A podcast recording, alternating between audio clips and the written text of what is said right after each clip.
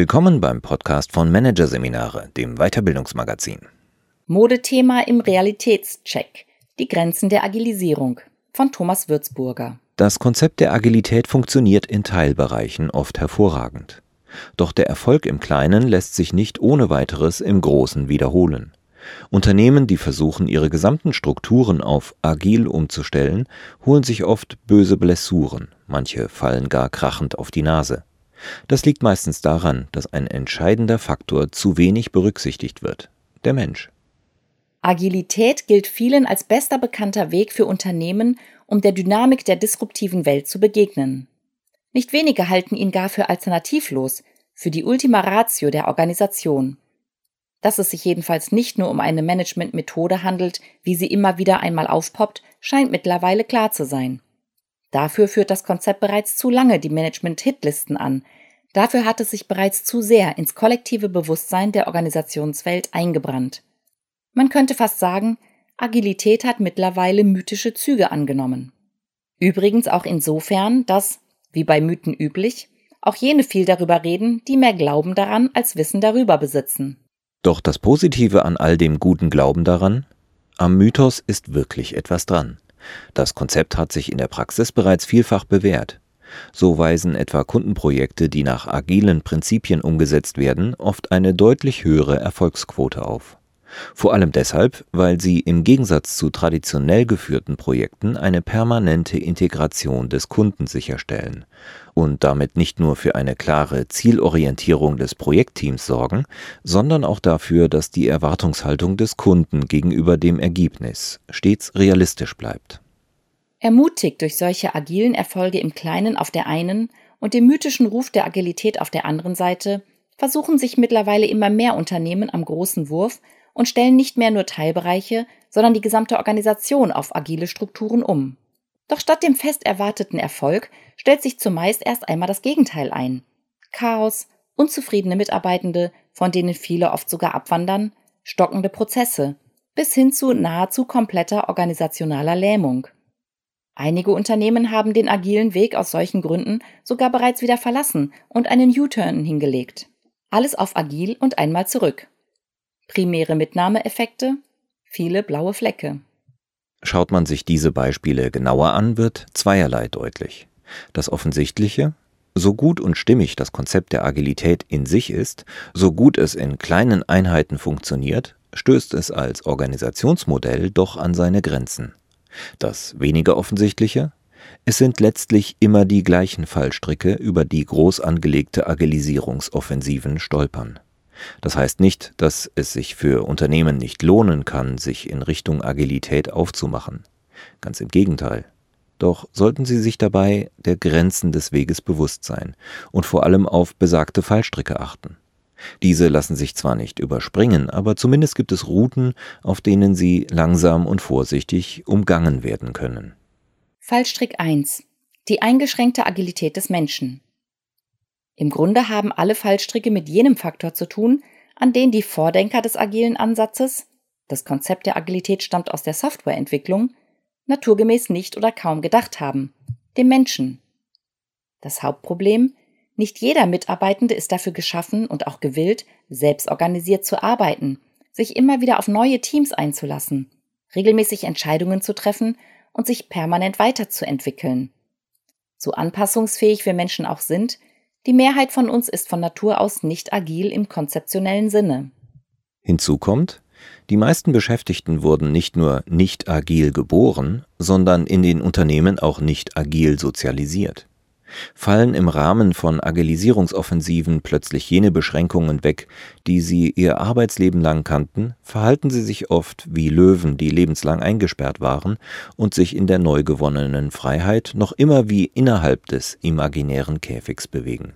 Sie fühlen sich von der Entscheidungs- und Handlungsfreiheit eher überfordert, was oft zu erheblichem psychischen Stress und letztlich dazu führt, dass einzelne Mitarbeitende wie paralysiert sind.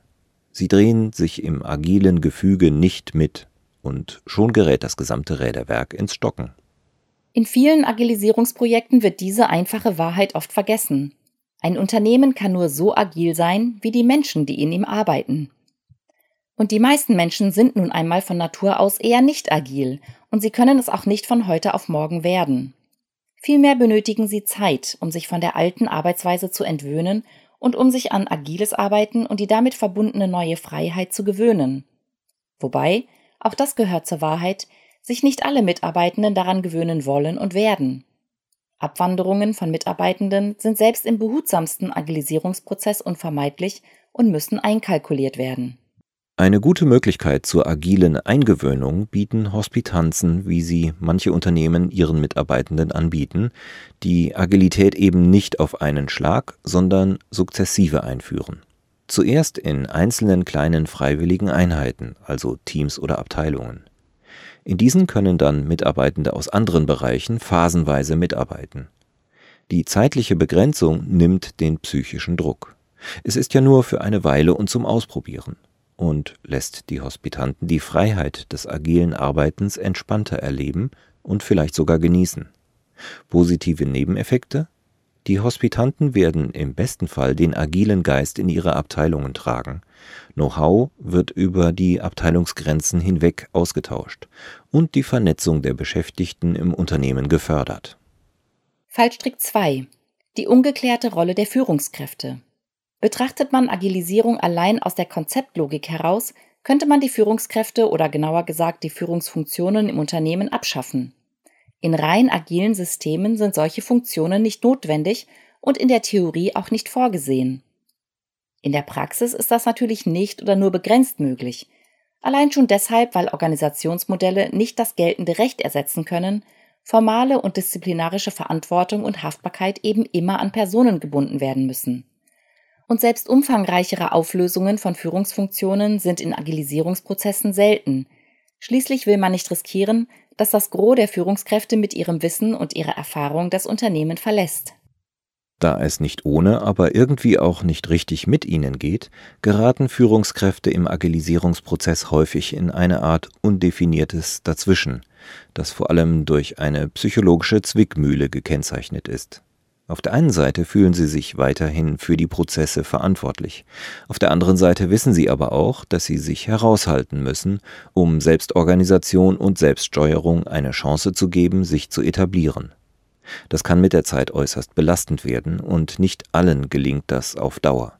Viele ziehen irgendwann doch wieder sukzessive Prozessverantwortung an sich und stören so das agile System. Und die anderen? Die beschränken sich, zugespitzt ausgedrückt, darauf, für ihre Mitarbeitenden Kaffee zu holen, ab und an ein Stück Kuchen auszugeben und gelegentlich ein paar vermeintlich motivierende Worte fallen zu lassen. Dabei hätten sie durchaus Wichtigeres zu tun. Denn Führung und Selbstorganisation schließen sich keinesfalls aus. Im Gegenteil, die richtige Form der Führung kann sogar zum Motor der Selbstorganisation werden. Tatsächlich gibt es für so eine richtige Form bereits eine ziemlich gut ausgearbeitete Vorlage, das Konzept der Führungskraft als Coach. In dieser Rolle unterstützt die Führungskraft mit gezielten Fragen ihre Mitarbeitenden darin, unter Zuhilfenahme ihrer persönlichen Stärken eigene Wege zu finden, um Herausforderungen zu meistern und Probleme zu lösen. Klingt im ersten Moment vielleicht nicht nach Hexenwerk, ist aber äußerst anspruchsvoll und muss gelernt und trainiert werden. Fallstrick 3 das unterschätzte Konfliktpotenzial. Ein Vorteil agiler Strukturen, auf den oft verwiesen wird, sie senken das Konfliktpotenzial im Unternehmen. Zum einen deshalb, weil es in diesen keine festen Abteilungen gibt und damit keine Abteilungsegoismen und kein Silo-Denken.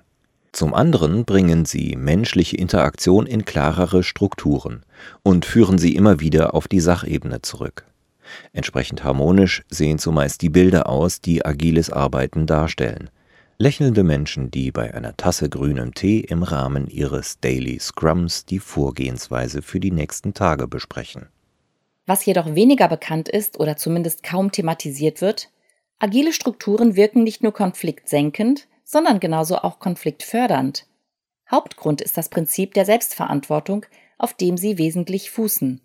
Denn je mehr Verantwortung jeder Mitarbeitende im Projekt trägt, desto mehr steigt der Erwartungsdruck und je mehr er sich mit diesem identifiziert, desto eher ärgert er sich auch über aus seiner Sicht schlechte oder falsche Herangehensweisen anderer, die die Qualität seines Projektes beeinträchtigen, und desto stärker ist er daran interessiert, jeweils den Weg, den er für den besten hält, auch gegen Widerstände durchzusetzen. Es ist mehr Impetus im Spiel, alle sind mit mehr Emotionen dabei. Und die können bekanntlich hochkochen. Da können die Kommunikationsprozesse so sachorientiert ausgerichtet sein, wie sie wollen. Hinzu kommt, bei der Umstellung klassischer Strukturen auf agile verschwinden bestehende interpersonelle Strukturen im Unternehmen nicht plötzlich, im Gegenteil verstärken sie sich oft sogar. Denn wenn hierarchische Strukturen und Abteilungsgrenzen aufgelöst werden, wird damit auch das Korsett gelockert, das das soziale Miteinander im Zaum hält. Einfacher ausgedrückt, die Hemmschwelle, den anderen persönlich anzugreifen und ihm endlich mal die eigene Meinung zu geigen, ist geringer, wenn dieser nicht mehr einer anderen Abteilung angehört oder auf einer anderen hierarchischen Stufe steht. Und ebenso wenig verschwindet das klassische Gerangel um Zuständigkeiten im agilen System völlig. Nur geht es jetzt eben nicht mehr darum, welcher Abteilung oder welchem Bereich die Verantwortung zugeschrieben wird, sondern etwa darum, wer sich als Product Owner den Hut aufsetzen darf. Dass das Konfliktpotenzial in agilen Systemen systematisch unterschätzt wird, nicht selten wird sogar die Meinung vertreten, dass agile Strukturen Konflikte, sollten sie denn hochkochen, autonom lösen, ist in fast allen Agilisierungsprozessen zu beobachten. Und fast immer führt das zu Problemen. Darüber hinaus greifen auch die entsprechenden Lösungsansätze oft zu kurz. Ein typischer Bestimmte Rollen im System, wenn mit dem Framework Scrum gearbeitet wird, ist das oft der Scrum Master, wird zusätzlich die Aufgabe des Konfliktmoderators übertragen. Vielleicht können die Inhaber dieser Rollen bei der Lösung kleinerer Konflikte unterstützen. Bei größeren oder tieferen Konflikten stoßen sie aber allein schon deshalb an Grenzen, weil sie Teil des Systems sind und ihnen somit die notwendige Allparteilichkeit und Äquidistanz fehlen. Diese besitzen dagegen speziell geschulte agile Coaches und Mediatoren, was mit ein Grund ist, warum sich solche im Agilisierungsprozess als extrem wertvoll erweisen können. Noch wertvoller, die systematische Entwicklung der Konfliktkompetenz, und zwar nicht nur einzelner Personen, sondern aller Menschen, die im System arbeiten. Fallstrick 4. Das unerfüllte Bedürfnis nach Zugehörigkeit. Das Online-Handelshaus Zappos hat vor einigen Jahren als eines der ersten großen Unternehmen den großen agilen Wurf gewagt. Angeführt durch seinen charismatischen CEO Tony C. hat sich das Unternehmen auf Holocracy umgestellt. Holacracy ist eine Organisationsform, in der die Arbeit streng aufgabenorientiert organisiert ist, Macht und Entscheidungen entlang sogenannter Circles organisiert und den Mitarbeitenden ein Höchstmaß an Selbstbestimmung zugestanden wird. Der geistige Vater des Ansatzes, Brian Robertson, nutzte bei dessen Entwicklung wesentliche Ansätze aus der Soziokratie und dem agilen Arbeiten und trieb sie auf die Spitze. Agilität in höchster Form sozusagen. Die Transformation bescherte Sappos erhebliche Aufmerksamkeit. Jedoch nicht nur aufgrund ihrer Radikalität und weil das Unternehmen mit dieser ziemliches Neuland betreten hatte, sondern auch deshalb, weil der Prozess zu erheblicher Unzufriedenheit unter den Mitarbeitern und Mitarbeiterinnen führte. Holly Denny, eine ehemalige Sappos-Mitarbeiterin, brachte eines der Hauptprobleme in einem Blogbeitrag auf den Punkt. Als der Umbauprozess weitgehend abgeschlossen und sie noch mit an Bord war, schrieb sie, eigentlich habe ich keinen Job mehr. Damit rekurrierte sie nicht nur darauf, dass ihr bisheriges Aufgabenfeld weitgehend aufgelöst worden war, sondern auch auf das viele andere, was sie darüber hinaus verloren hatte. Ihre Abteilung, ihr Team, ihre Funktion, ihre Routinen, alles Dinge, die ihr bislang etwas sehr Wesentliches geliefert hatten, ein Gefühl von Zugehörigkeit. Das Bedürfnis nach Zugehörigkeit gehört zu den menschlichen Grundbedürfnissen, ist also so universell wie essentiell. Nicht von ungefähr verwendet das Gehirn dieselben neuronalen Netzwerke wie bei der Schmerzverarbeitung, wenn der Mensch einen Verlust von Zugehörigkeit erfährt. Das Problem bei agilen Strukturen im Vergleich zu klassischen mit ihrem Prinzip der rotierenden Rollen und ihren fluiden Teamstrukturen bieten sie für die Mitarbeitenden deutlich weniger Ansätze zur Befriedigung dieses Grundbedürfnisses, weshalb sich Mitarbeitende wie Holly Danny als Folge der agilen Transformation oft lost fühlen und die Veränderungen im wahrsten Sinne des Wortes als schmerzhaft erleben. Der bislang einzige sinnvolle bekannte Weg, der von vielen Unternehmen in der agilen Transformation nur leider oft nicht konsequent genug gegangen wird, Das auf individueller und Gruppenebene verlorene Zugehörigkeitsgefühl zu kompensieren, besteht darin, es auf höherer Ebene zu stärken, durch die Förderung des Gemeinschaftsgefühls aller Mitarbeitenden im Unternehmen. Ein wichtiger Baustein in diesem Prozess ist die Entwicklung oder besser gesagt Entdeckung eines gemeinsamen Purposes, also eines übergeordneten Unternehmenssinns, mit dem sich alle Organisationsmitglieder identifizieren können. Am besten lässt sich ein solcher Purpose im ko-kreativen Prozess entdecken. Fallstrick 5. Mangelnde persönliche Reife. Wenn im Zuge der Agilisierung Anweisungen und Kontrolle durch Führungskräfte verschwinden und Regelwerke zurückgefahren oder gar aufgehoben werden, entsteht ein Vakuum, das nur durch Eigenverantwortung gefüllt werden kann. Diese Eigenverantwortung meint nicht nur eine Verantwortung sich selbst und den eigenen Leistungen gegenüber, sondern auch Verantwortungsübernahme gegenüber dem Unternehmen. Diese drückt sich etwa darin aus, dass die Ziele des Unternehmens loyal verfolgt, stets im Sinne des Unternehmens gehandelt und die Unternehmenswerte beachtet werden. Arbeiten in agilen Strukturen bringt den Mitarbeitenden also nicht nur Freiheiten, sondern stellt auch hohe Anforderungen. Neben der Eigenverantwortung gehören dazu insbesondere Kritikfähigkeit, die Fähigkeit zum tiefen Zuhören und wirklichen Eingehen auf die Punkte des Gegenübers und dessen Absichten dahinter, die Fähigkeit zur Selbstreflexion sowie eine ausgeprägte Beziehungsfähigkeit. All diese Fähigkeiten sind vor allem eines, ein Produkt persönlicher Reife. Heißt, die meisten Menschen entwickeln sie, wenn überhaupt, im Verlaufe ihres Lebens nur sukzessive. Zwar ist es theoretisch vorstellbar, dass alle Mitarbeitenden den für agiles Arbeiten erforderlichen Reifegrad mitbringen, in der Praxis dürfte das, vielleicht mit Ausnahme von sehr kleinen Unternehmen, allerdings nie der Fall sein. Allein schon aus diesem Grund werden agile Strukturen nie so reibungslos funktionieren, wie das in der Theorie häufig beschrieben wird. Das ist kein Argument dafür, dass es sich grundsätzlich nicht lohnt, agile Strukturen einzuführen. Denn in welchen Strukturen, in denen Individuen arbeiten, läuft schon alles rund. Vielmehr ist es ein Argument dafür, den persönlichen Reifegrad der Mitarbeitenden und Führungskräfte kritisch in den Blick zu nehmen, bevor man mit der Agilisierung startet. Und es macht deutlich, dass die Einführung agiler Strukturen und die Arbeit in diesen kontinuierlich durch Maßnahmen zur Persönlichkeitsentwicklung begleitet werden sollte. Wobei neben den genannten Fähigkeiten dabei vor allem auch die Entwicklung eines sogenannten agilen Mindsets, das sich unter anderem durch Offenheit für Neues sowie Stärken- und Chancenorientierung auszeichnet, in den Blick genommen werden sollte. Dass beides in der Praxis bis dato viel zu wenig gemacht wird, ist wahrscheinlich der wichtigste Grund, warum so viele Agilisierungsprozesse sich so schwierig gestalten oder gar gänzlich scheitern.